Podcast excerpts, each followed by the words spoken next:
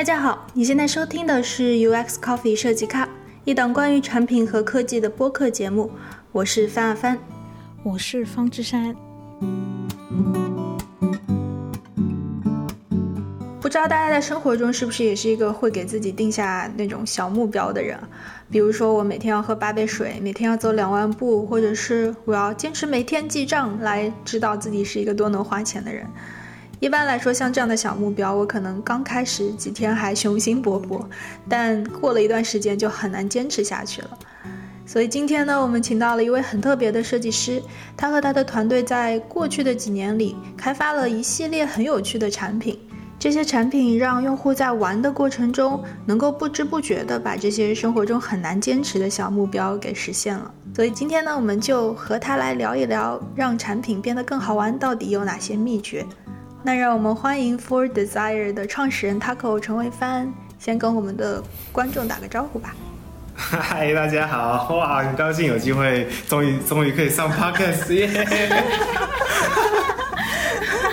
啊，就是对啊，很开心呐，因为因为真的很想上 podcast 很久，然后我其实被采访的机会没有很多，因为我平常比较少有机会，就是跟大家分享这些东西。然后因为我其实创业好像今年第八年了，所以就其实也很久了，然后就也蛮会会会有蛮多东西会想要说话的，因为其实我是一个蛮爱说话的人。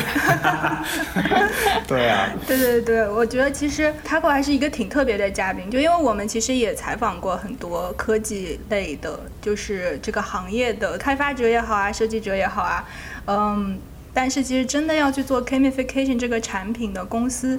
我们真的是第一次采访到做这样，真的吗？真的吗？对对啊，因为大部分呃 gamification 比较多的公司，其实我认识的也比较多是在比如说偏向教育的产业，因为因为教育要放游戏进去，这个其实也不是新闻了，就是从你从从我们读小学、高国中、中学，然后一直读到大学，其实老师们都是想要把课程变有趣嘛，然后想然后大家比较容易接受。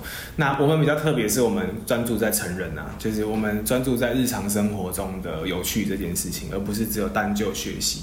结果就是，我觉得小时候大家都会很在意我们要有趣的学、有趣的做事，然后长大之后就没有人在乎了，怎么会这样呢？这样子，对对对，就我觉得可能一方面我个性比较幼稚啊，然后另外一方面就是觉得这是我觉得是一个很重要的事情。然后，然后我觉得当一辈子的小朋友没什么不好。然后，对，所以就创这间公司，然后就是重重点就是希望我们提供。的产品都可以用有趣的方法来解决问题。嗯，对我，你刚刚提到一个，为什么长大了就不可以有趣？为什么成人的产品不能是好玩的？我觉得这个很有意思啊，就是。就尤其是可能放到几年前做这类产品的公司就很少，应该也。你说你创立这个 For Desire，你的公司也是快八年前以前的事情，已经八年了。对，那个时候是什么样的一个契机或者什么样的想法，让你想要创立这家公司呢？哦，刚开始的时候，其实我没有这么想要开公司。我觉得我创立公司的心路历程跟很多创业家可能不太一样。就是，其实我在念书的时候，我在念就是研究所的时候，研所谓研究生的时候啦，我就我就我记得那个时候就创了一间公司。然后，但那个公司其实是就是桌上游戏为主的，因为我很喜欢玩游戏。对，然后其实我从小就很喜欢玩游戏跟做游戏。就是我第一次做游戏的时候，是我小学的时候吧。就那个时候很流行一些那种集换式的卡片啊，游戏王啊，魔法风云会啊这种的，然后很多人在玩，然后可你知道他们其实很贵，那个要去小卖店买一包，可能就是台币可能要一百多块这样，然后啊小我的我小时候零用钱买不起，他买不起怎么办？就自己做啊，所以。就自己做，然后做完跟同学玩，所以我其实从小就很喜欢当游戏制作的人，比起真的玩，我更喜欢做这件事情。然后一直到就是有有一段时间，哦，大概十年前吧，就桌上游戏在亚洲突然很风行啊，然后就是很多人开始玩，然后我其实就很喜欢这个题目，因为我觉得它一定程度是。呃，可以可可以跟别人互动嘛？然后另外一方面就是桌桌上游戏都会有很多主题啊，然后让你可以去体验东西，然后就跟就是传统在玩数位的游戏不太一样，所以那时候就开始做了桌上游戏，然后做一做那间公司就，呃，后来因为因为各种因素啦，所以就离开了这间公司。所以我在毕业之后，我就还是有点想说，可不可以用就还是想做游戏，然后还是想要做这种以玩为主的题目。但是就是就是我我毕业的时候，我的就是知道我的教授了，有个教授跟我说什么，他希望就是虽然玩很好，但他希望做一些对人类社会有贡献的事情。我是真的，就是真的真的是这样，然后我就我就深思熟虑，你知道吗？就是他就跟我说，你在那边念书念这么久了，然后要要学以致用啊，然后。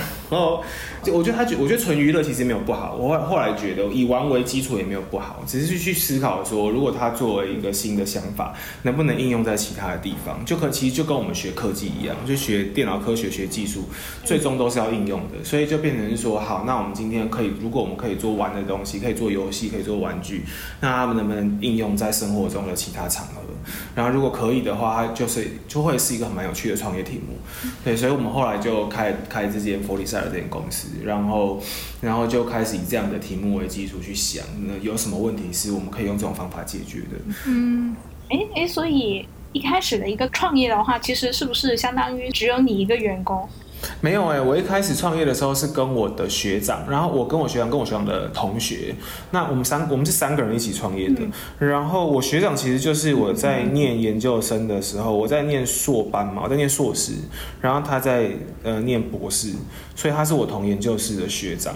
然后我们还要找我们还要找另外一个就是艺术大学毕业的设计师跟我们一起创业，因为我们需要有更我们想要有就是有一个人可以他对设计领域是更加专长的，所以就我们其实是个人一起的，那到现在看起来，其实这个组合还是蛮好的，就是因为我我觉得东西比较跨领域，然后相对的就我觉得没有其他两个人这么专精，然后另外两个人就是真的很专精在技术跟设计上面，所以我觉得这三个人的组合其实也是我觉得蛮不错的这样。嗯，那从你们成立公司到你们第一个产品上线，这个过程是什么样的？其实很快，大概才半七半年吧，六七个月吧。就我们是八月底成立的，然后前半年就是在，其实花很多时间在想，我们真的想要做的产品是什么。对，然后所以我们那时候同时做的案子蛮多的，就是我们那个时候也有接了一些广告设计案。然后广告设计案是说，那因为那个时候刚开始有智慧型手机嘛，然后 App 这种东西应用这种东西开始很红啊，然后就是很多其实做。嗯，做行销或者是做广告、做市场的人，其实不知道这个东西可以拿来干嘛。然后，因为我觉得那个是一个很好的缺口，就是，所以我们那时候也接了一些案子。那接案子其实一方面就是学东西，一方面可以，一方面有钱赚啊，就是赚到一赚到一笔钱，然后你可以了解市场长什么样子，市场大概有什么需求，然后又把整个产品开发流程学一学。然后在这个过程，就是去思考说，我们在这中间可以能不能开发自己的东西，所以我们才。大概在九月、十月的时候开始开发我们自己的第一款产品，叫植物保姆嘛。嗯。哦，植物保姆很可爱，它是一个结合植物养成的喝水提醒器。简单讲就是你每天有喝水，你的植物就会越长越大，越长越高，越长越可爱。然后如果你忘记的话，它就会枯萎，它就会，它就心情不好。然后所以你就会想要透过这样养植物的方式来鼓励大家，就是其实每天补充水分是很重要的这样子。嗯，对啊。然后那个那个创业题目也很，我觉得根本没想过这产品会红啊。坦白讲是这样，因为我们就是开发了一个自己想要用的东西。嗯那个时候开发植物保姆的原因是因为我们三个人在那个办公室就。在我们在小小工作室里面这样，然后就是我学长他就是有消化道的问题，然后他就会常常就是会 complain 这件事，然后就帮他 Google 就是怎么样可以解决这些问题，其中一个就是多喝水，然后就每天叫他喝水这件事情很烦呐，就是 就会就会觉得好像我们可以开发一个自己的什么东西来解决这个问题好了。然后我另外一个 partner 他的兴趣就是在阳台种花种草。然后，然后你知道种花种草是一个非常非常规律的事情，就是你要每天定期的那个时间帮它浇。然后我就想说，这两件事是可以合在一起啊，就是就是一个人每天在那边浇花浇草，然后另外一个人都不喝水，把这两件事情合在一起，是不是可以开发一个自己的产品？然后我们还真的就做了，就是当成那个时候是当成 side project 做了，就是。嗯，没有真的想说它一定会卖钱，或者是有商业模式什么的，但觉得有趣，我们就做做看。嗯然后做完了，当然就会想说，那不然就放上 App Store 试试看嘛，因为上架其实也不花什么成本啊。对，然后我们就上架了。第一个月是真的没什么人在用啦，因为我们也不知道怎么卖它。但我我我还是很想要推广它，因为我觉得就是一个可爱有趣的产品。然后说说实话，这个问题一定不是只有我们有，而一定是其实是一个大家都会有的问题。所以我那时候觉得这题目还是有可能还是有商业机会的。对，然后我就因为大概七八年前，其实蛮多那种 App 评测的网站。对，以前有，现在很少了。然后我就想说，那不然我就写信去给这些各大的评测网站，建议他们推荐给他们毛遂自荐，就是呃，我们开发一个 app，不然用用看嘛，帮我们推荐这样。然后就运气很好，被一个啊是一个法国的呃那个网站，但是它在德国的流量蛮好的，蛮神秘。然后结果我们就是在德国拿到了很多很多的下载量，我记得那一天好像就四十几万的的安装数，所以一那一两天就四十几万，然后就突然有四十几万的。的 user 涌进你的 app 里面，就很惊人啊！对，然后就开始想怎么办？现在怎么办？就是 就是对啊，大概是大概是这样开始的啦。然后后面才会想说，你有四十万人了，所以你一定要有获利模式，因为因为。因为如果你不赚到钱的话，你没有办法照顾这些使用者，所以他们会有需求啊，会有需要更新啊，然后或是实际使用啊，所以我们才开始去想说，那怎么样可以创造出在这个中间创造出商业模式这样子，所以这是第一个产品出现的原因，对。哎，那那后来那个学长他有多喝水吗？有啊有啊有啊，就是我们也有，你知道我是过了几年之后，我去我我去健康检查，然后那个医生跟我说，就是照 X 光，然后跟我说你有一颗肾结晶，然后说很很紧张，肾结晶是什么？他说肾结晶就是还没有到肾结石啊，就是你如果多喝水的话，它就可以排出来。这样我就从天开始超认真。对，那我既然我们讲到第一个产品，我觉得可以顺便把你们的之后发布的几个产品也给大家介绍一下吧。好啊，好啊。其实我们现在有三个产品，然后有一个是这个月就下个礼拜要上线，所以所以对啊，很期待，即将要有四个了。对，那我们的产品核心是很单纯，就是我们想要用乐趣来解决问题。就是我觉得不管怎么，我们开发的工具里面都一定有玩跟有乐趣这个成分在。那刚刚植物宝我们有提过了，然后另外两个产品是叫分别叫 Walker 跟记账城市。嗯，那 Walker 呢很有趣，它是一个结合计步器的银河探险游戏。所以你在玩这个游戏的时候，你就要带着你的手机出去走路，然后你走越多的路，你就会获得越多的太空船的能量，你就可以探索到更多的星球。所以玩。玩家们会想要就是养成他的心系啊，然后为他的太为他的外星人啊，所以他就必须要带着他的手手机每天多出去走路，其实就是鼓励大家多运动这样。那另外一款产品叫做记账城市，它是一个结合了城市经营的记账工具、记账软体。那它的用法就是说，你每天你每天记下来的账，如果你记得跟吃的有食物有关的账的话，那你就会获得一个餐厅，就跟食物有关的建筑物。如果你是就是花了跟交通有关的账的花费的话，那你就会获得一个就是比如说公车站啊，跟交通有关的建筑物。然后久而久之，你的城市就会变成你消费的样子。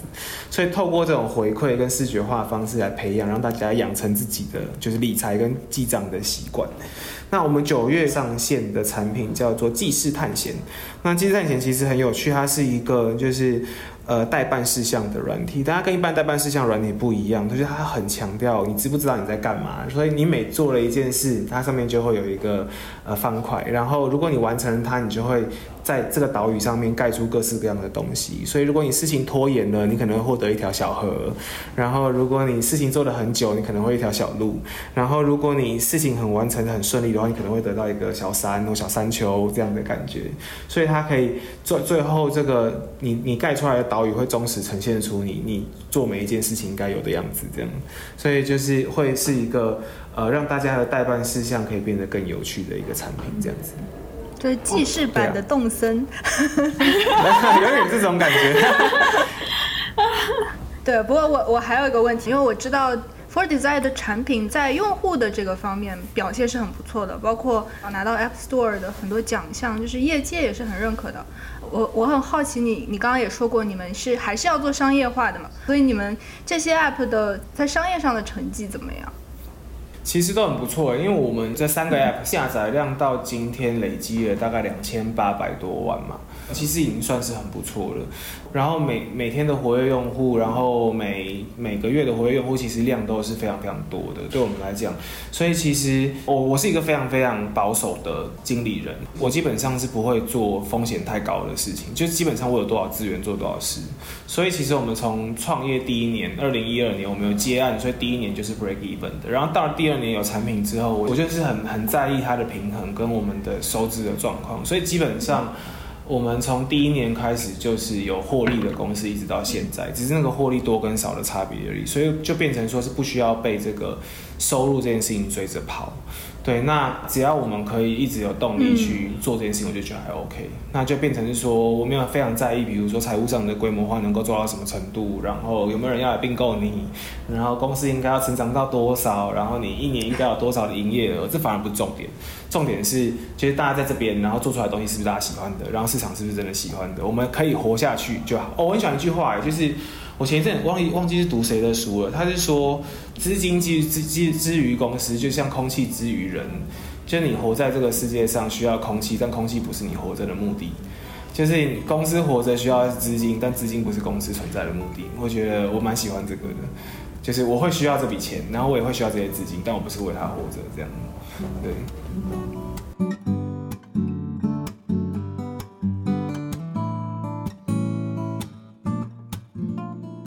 呃，刚才你也提到了，就今年三月份的时候，你出了一本书，叫做《玩心设计》。这本书里应该是总结了你过去这些年开发这些好玩的产品的一些心得啊，或者是你的一些总结。但是呢，但是在呃聊这本书之前，我真的忍不住要先问一个 跑题的问题。跑题？哪一题跑题？但是那个我也很想知道。就是，嗯，就是我我看到了这本书的序言里的第一篇序是五月天的阿信做的，我我们当时看到都惊了，都觉得这是什么次元壁被打破了吗？你们你们是怎么会认识的呢？我们是网友，他加我，他加我脸书。刚开始创业的时候，很喜欢在网络上写部落格，然后主要就是写，主要就是写一些设计的题目这样子。然后他那个时候可能对这种题目很有兴趣吧，所以，然后台湾那个时候会写这样子题目的部落格可能没有几篇呐。然后他就是可能很想要认识他，就加了我好友。然后我其实他加的当下我还没有不知道这件事情。然后是过了一段时间，我在找我一个朋友，然后我我的朋友也在就是五月天的公司上班，在他们的一间就是。制作公司上班，然后我要找我朋友找找找找找，然后因为我印象我一直想要找那个公司的名字，然后找到公司了之后想说，哎，这个人不是我朋友，可是这个人是谁？哎，这个人是阿信，是真的吗？真的是这样？天哪！真的是这样？那我就敲他，我敲他第一句话就问他说，你是真的还是假？他就说是真的啊。然后反正我就我因为我一直不相信，我就是说那不然就什么约，我就好像想要去约出来干嘛？对，他就说好啊，然后就就是真的这样，蛮有趣的。啊，所以你们真的约出来见面了吗？就网友约见面，对啊。哇，这个故事好有趣，嗯，对，就是觉得很神奇。我也觉得很神奇。那我们还是说回到《玩心设计》这本书。对，其实还我本来以为是那种。轻松的读物，结果不轻松，就是那种还是有很多很扎实的一本书。嗯，对，就还也觉得中间有很多，我觉得第一次听到的观点吧，就包括不同的角度去思考设计，我觉得是很有趣的。所以，我们今天也可以来具体聊聊你在书中间提到的一些观点啊，包括方法。对，当然还是先。回到最开始，为什么会想要写一本书呢？我觉得写书是这样，因为因为其实我自己把我的创业历程分成三个阶段，刚好对应到前面三款产品。就第一个是做植物保姆的时候，真的就运气好了，没有想这么多，然后做了就中了，中了就哇，接下来怎么办？然后到了第二关的时候，就是要开始开发 worker。我们很怕一件事情，就是我们上了第二款产品，但其实我们根本不知道怎么做。因为第一款产品是运气好嘛，所以你根本不知道它到底哪里好，所以用户喜欢它的哪里啊，不喜欢它的哪里，或者什么地方根本是问题。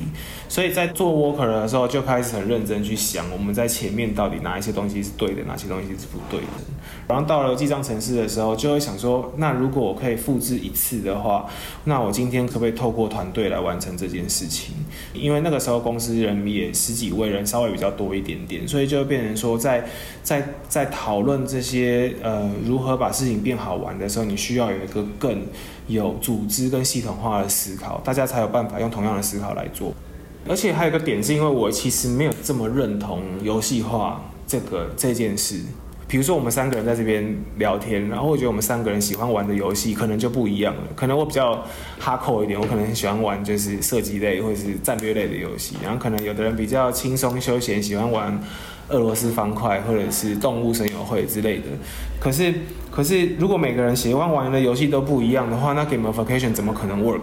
然后，如果你认真观察后来的 gamification 的题目，都会变成比较偏向如何应用心理学在。在设计上面，如果是这样，我就觉得单纯讨论行为设计就好。就比如说，大家会说什么？如果你有奖励的话，大家就会比较容易怎么样啊？如果有稀缺性的话，大家就会比较容易害怕什么啊？我觉得那就变成比较像行为设计或行为经济学的范畴。可是，即使你这样用了之后，呃，这事情真的会变有趣吗？我我觉得不觉得。比如说，你光用稀缺这件事情来引导设计好了，那也许会真的大家一窝蜂的去争取某一个设计物或是某一个目标，但是这个过程可能不是这么有趣的。即使大家愿意做，比如说，嗯，比如说我们说要用游戏化的方式，然后来创造出，嗯。传传统一点，比如说那种呃经验值的升级系统好了，或或者是里程那个最最经典的，比如说你去了做了某一件事情，会得到某个勋章这样的概念，这是非常非常经典的以前的游戏化的设计嘛。那第一个它不见得有趣啊，就你单纯的想要得到某一个东西的欲望，比如说我想要获得某一颗勋章，所以我做了某一件事情，这样的过程真的会有趣吗？其实我觉得还好，因为这种事情到处都有啊。比如说你今天工作很认真，你就得得到年终奖金，这有什么差别？不是一样的意思吗？就是，就我觉得是一样的意思啊。只是年终奖比较实在。对啊，对啊。所以如果是这样，如果是这样子的话，那你把它抽象化成勋章，我就觉得反而更没意思啊。嗯，我觉得，所以，所以，所以说到底，这个设计的概念应该在于过程，而不在于结果。就是它在这个过程中的互动形式是什么，我觉得才是重点，而不是那。那个媒材是什么？所以 gamification 我觉得有问题的点，它在于它比较着重于你去了做了某一件事情，或得到某个勋章这样的概念，这是非常非常经典的以前的游戏化的设计嘛。那第一个它不见得有趣啊，就你单纯的想要得到某一个东西的欲望，比如说我想要获得某一颗勋章，所以我做了某一件事情，这样的过程真的会有趣吗？其实我觉得还好，如果因为因为因为因为这种事情到处都有啊，比如说你今天工作很认真，你觉得得到年终奖金，这有什么差别？不是一样的意思吗？就是，就我觉得是一样的意思啊，只是。对啊，对啊，所以如果是这样，如果是这样子的话，那那那你把它抽象化成勋章，我就觉得反而更没意思啊。我觉得，所以所以所以说到底，这个设计的概念应该在于过程，而不在于结果。就是它在这个过程中的互动形式是什么，我觉得才是重点，而不是那个媒材是什么。所以 gamification 我觉得有问题的点，它在于它比较着重于讨论媒材，就是媒体本身。嗯。说实在话，我们做设计的时候，很多时候其实好用是我们的第一评判标准嘛。这个东西首先是有用是第一评判标准，然后有用的基础上它要好用。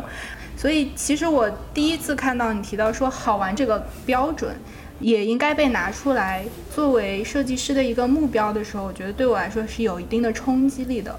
我觉得首先想问问你觉得好玩这样的体验，它具体的是一个什么样的？你怎么去定义它？我觉得想法比较像这样。我前几年的大概五年前吧，我读了一本书，叫做《呃体验经济时代》，它英文是 Experience Economy。然后它里面就在讲说，就是人类经历过四个时代了。就刚开始的时候，我们是就是以原物料交易为主，就农业时代，我们就是人类交易的最重要的东西，大概就是食物。那比如说大豆、黄豆啊、玉米啊这样的概念，然后工业时代之后，我们就开始因为大量制造嘛，所以我们就开始我们交易的东西是产品，到就不是原料了，因为机器可以帮助我们大量制造，所以机器帮我们负责了很多事情，然后我们交易的东西到了下一个层次就是产品。然后我们现在大概是处于就是所谓的服务经济时代，就是大家比较在意的是服务本身，而不是你买到的那个产品。因为软体或者 AI 这样子的概念，其实已经可以取代掉原本物品可以给我们的东西，所以就变成是我们现在的整个体验是以我们整个经济是以服务为基础的。嗯。然后我，然后它里面书里面提到的很大一个关键是说，他觉得下一个时代是体验经济。就是服务被克制化之后，就会变成体验了。那回到我们刚刚讲的，我觉得好用基本上是服务经济的标准，嗯，因为你卖的是服务，所以服务要好用。那如果接下来我们比较在意的东西是体验的话，那体验是要用什么东西当标准？我个人认为体验是要用好玩当标准的。就像我们进迪士尼乐园，觉得迪士尼乐园很好玩。就其实，如果你说迪士尼乐园的服务是什么的话，其实它服务跟环球影城或跟其他的乐园其实没有落差，因为它提供的服务就是让你坐云霄飞车这样子的服务嘛。那个好玩可能是来自于乐园的舞台感，然后乐园的角色都很融入它的角色氛围之中，营造出那个虚拟跟它超乎现实的感觉。所以我觉得，如果我们要探讨体验的话，也许好玩是一个新的标准。那如果是这样的话，就是就再回来看设计这件事情。就如果我们今天想想要把设计提高到一个新的层次，就是大部分的设计物已经可以很轻松的满足好用这个标准的时候，我们要如何做到好玩？我就会觉得是一件重要的事情。对，所以举例来讲，我们今天做记账软体啊，记账程式。就如果我们今天探讨好用的话，其实坦白讲，市面上很多很多很多记账软体比我们好用太多了。可是我们今天在意的比较像是这个体验的过程，所以我们就会从好用再升华到好玩。就我希望在记的过程中，你会觉得呃这个过程是很有趣的，然后会让你嗯过了一段时间之后，你回想起这个过程，你还是会觉得它是有意义的，然后很值得回味的。我觉得反而是设计师要在意的事情。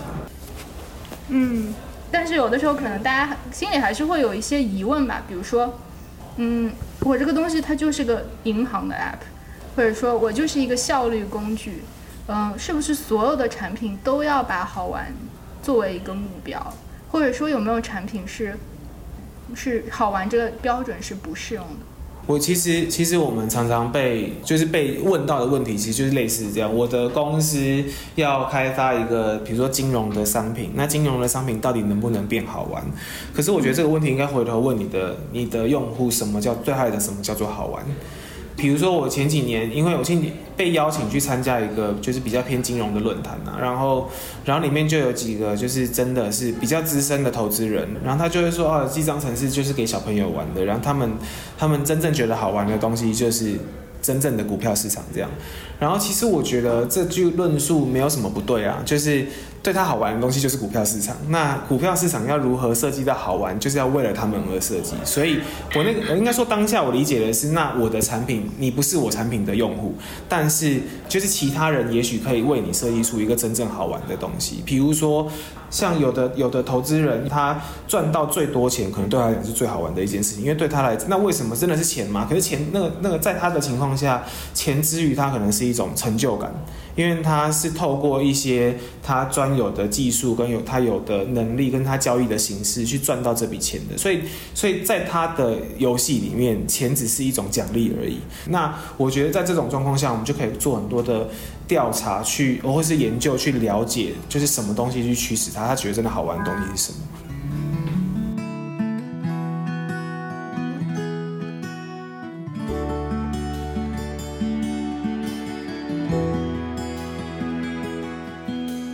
聊了很多，就是为什么好玩这个体验很重要。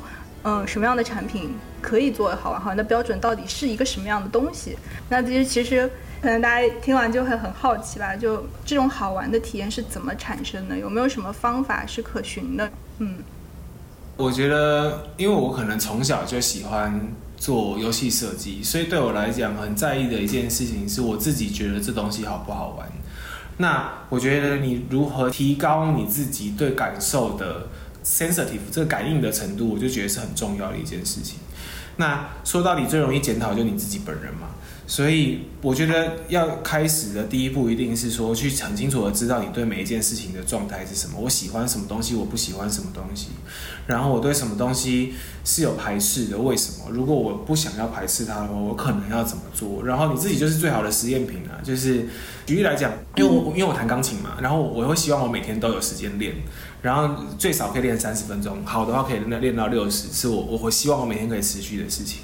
然后其实我又是一个没什么耐心的人，所以所以我坐在琴前面，我就会有点焦虑，就是就是就会想要离开。然后我后来发现，我后来试了各种方法之后，我发现我的琴台上面只要放着一杯咖啡，然后我的咖啡如果还没喝完的话，我就不会想要离开，因为。嗯，还蛮有趣的哦，就是我会想要至少喝喝完那杯咖啡，就是我比如说抬头看那杯咖啡还没还在那，我就会继续喝，继续谈。然后然后咖啡呢，我就开始研究，如果是这样的话，那我咖啡是不是选难喝一点的？我就喝比较久。你知道吗？这这很无聊，但是其实这件事情其实蛮重要的。然后后来发现难喝的咖啡不行，因为因为咖啡如果难喝的话，我会提早觉得。就是我会提早觉得那杯咖啡不是我要的东西，然后我就提早结束了。所以我要掌握在一个关键点是，它要是一杯好喝的咖啡，我想把它喝完，但喝完的时间刚好是三十分钟的话。嗯，就完成我的目标了。哎，这就是一个设计啊，这就是一个掌握平衡的设计。因为你不能，比如说为了要拖长时间，所以跑跑去找一个难喝的咖啡嘛。但你也不能找一个就是超级好喝的，因为你三十，你可能是五分钟你就一口就结束了。你放一个可口可乐，你可能马上就没了。那我觉得这就是一个这其实这是一个对自我的设计的方法。你要去找到这样的东西，然后知道这些东西的问题在哪里，然后有了之后，你开始做，比如说我们做 user research，然后或是做那种 think aloud 啊，就请 user 来做的一些研究的时候，你就可以观察到使用者或者 user 和用户身上的这些东西。然后当你可以开始观察到他们的时候，你可以开始对他们做这样的设计。那久了之后，你就可以把这样的东西应用在产品上面。我觉得比较像是这样的感觉。嗯，后来找到了三十分钟喝完一杯好喝的咖啡的方法。对对对，我后来就是 我后来研究了很多，然后后来觉得这个这个就是咖啡是不错的，然后可能后来想说，不然换两杯呢？反正我就试了各种方法，然后后来发现这样也不行，因为会疲乏，所以我后来还换了沙漏，就是不然用沙漏试试看吧。对。对，所以沙漏的效果还不错。沙漏效果不好，我觉得沙对我来讲，因为它对我没有音谱，所以可能可能对每个人不太一样啊。虽然它都是一个计时的功用，所以我觉得就是重点在去掌握对这件事情的觉察，然后我们会对于设计给别人的感受的掌握程度会变高。对啊，你刚刚讲到这个，我就觉得特别能够共鸣，因为我也很爱喝咖啡，所以我记得我每天早上就雄心勃勃说又要开始新的一天的时候，我最开心的就是我端好咖啡坐下来的时候，然后大家 喝完咖啡之后就啊，怎么怎么还有这么多活要干？对啊。对，嗯，我我想我我能想到，可能大概你可以找一根很细的吸管喝那杯咖啡。我觉得这个也是一种方法，就是去帮自己设计这些，我觉得蛮有趣的啦，就是对自己做一些尝试跟实验，然后找到一些生活的小乐趣。如果你可以把你自己生活的乐趣设计的很好的话，那你已经是个不错的设计师了。至少至少你把你自己生活的这部分处理的很好，然后这样你才去处理别人的生活嘛。对啊，我觉得比较像是这样的感觉。嗯，很有意思。对，大家平常应该多做一下这样的练习。对啊。对，还还可以泡那种比较热才好喝咖啡，这样子你就不会喝。对对对。嗯，或者用那个一一个咖啡分成五个 shot 喝。对啊，就是它其实其实你刚刚讲的这些都是设计方法，对我们来讲，就是其实你看一个咖咖啡分成五个 shot 喝，其实就是关卡设计的概念了。就是一个大麦要送切成小麦要自动的概念了，其实就是一样的。你透过这个，你就可以去想到，其实很多东西是它背后的逻辑其实是一样的。嗯，对。嗯，其实，在《玩心设计》这本书里，你还提到了一个很核心的概念，就是要创造出一个好玩的体验，需要的两个要素。第一个就是设计师要给予适当的约束，而另一个是使用者要能够感受到跨越的可能。可能这个还是一个比较抽象的概念吧，能不能给我们解释一下你在书里提到的这个这个观点呢？我这我觉得这个理理论呢，从很多地方都可以观察到，比如说，因为刚开始研究完的时候，我们是很多的研究都在研究小朋友嘛，然后你就会发现，其实大家初刚开始的时候就是。呃，应该说每一个人都会想要挑战一些东西，比如说呃工作上面的挑战让我们很有成就感啊，然后玩游戏上面的挑战也让我们有一些想法啊或之类的。那其实每每个人或多或少都会有一些他希望可以挑战的东西。可是你要想一下什么是挑战？挑战就是一个挑战，我们只会挑那种刚刚好的嘛。就是你不会说明天就说啊，我明天想要成为，我明天就想要成为博士，这种挑战是不可能成功的。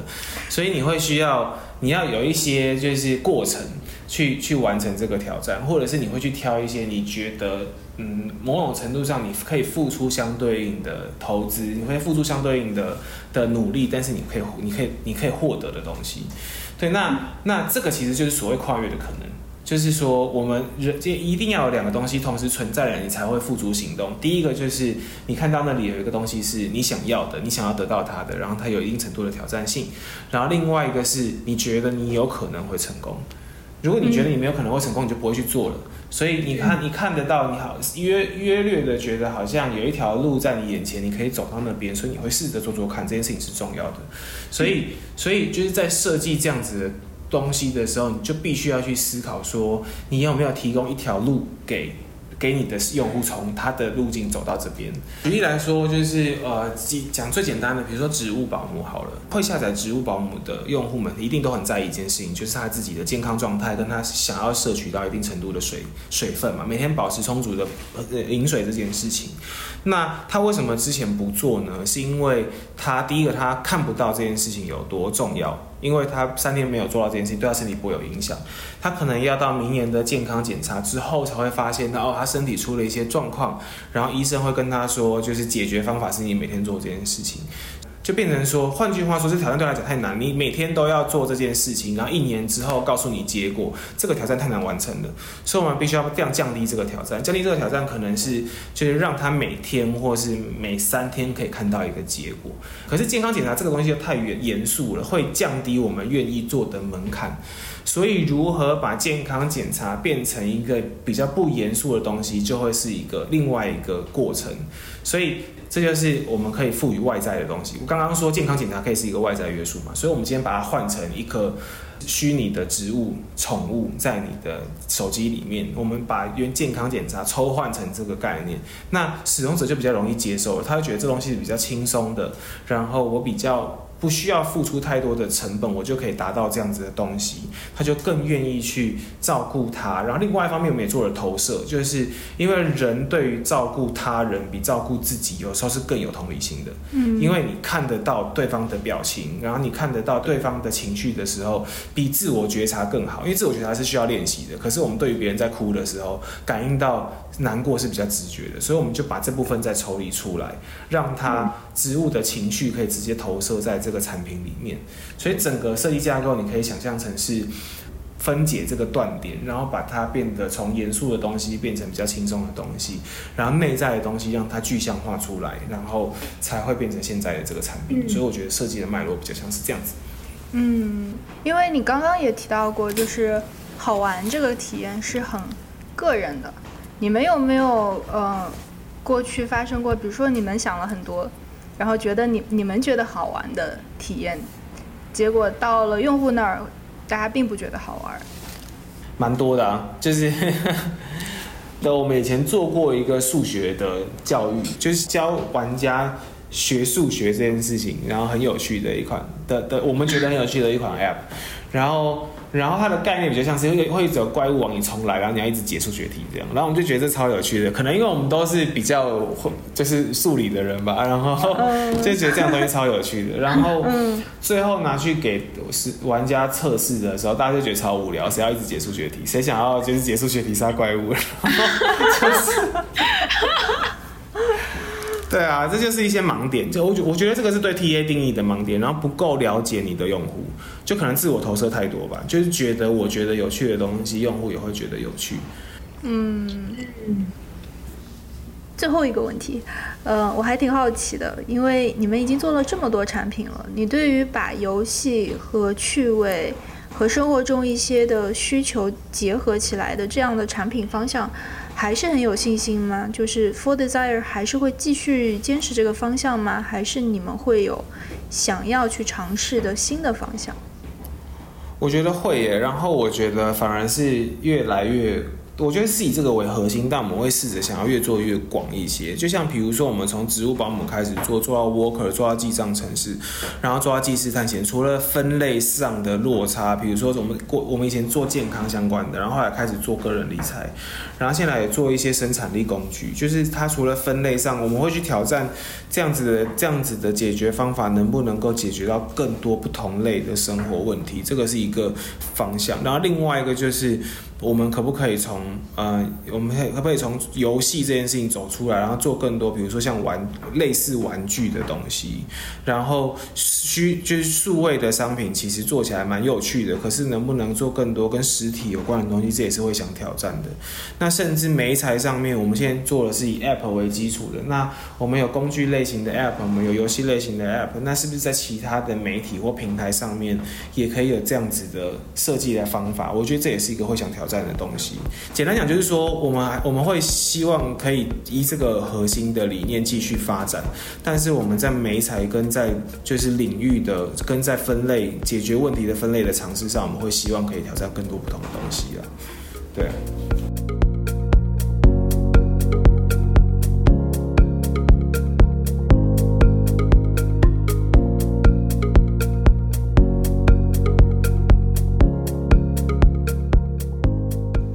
书里有一句话让我印象还挺深刻的。他说：“小时候我们对世界充满了好奇心，是无趣的产品设计让我们成为了大人。”希望 Taco 的分享能够帮大家找回到心里面那个住着的小朋友，把工作或者生活当做是一个游乐场，去发现其中好玩又有趣的那些细节吧。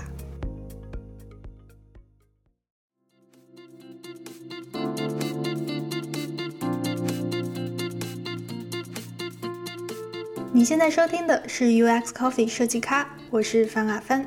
我们的团队还有 Riceman、Hoka、方志山和夏梅杰。如果你喜欢我们的节目，希望你能把它分享给你身边的朋友。你可以在喜马拉雅、网易云音乐、小宇宙等播客客户端上面搜索 UX Coffee 找到我们。也欢迎你在新浪微博、Twitter、网易云音乐或者小宇宙的评论区给我们留言哟。好的，这期节目就到这里，我们下期再见。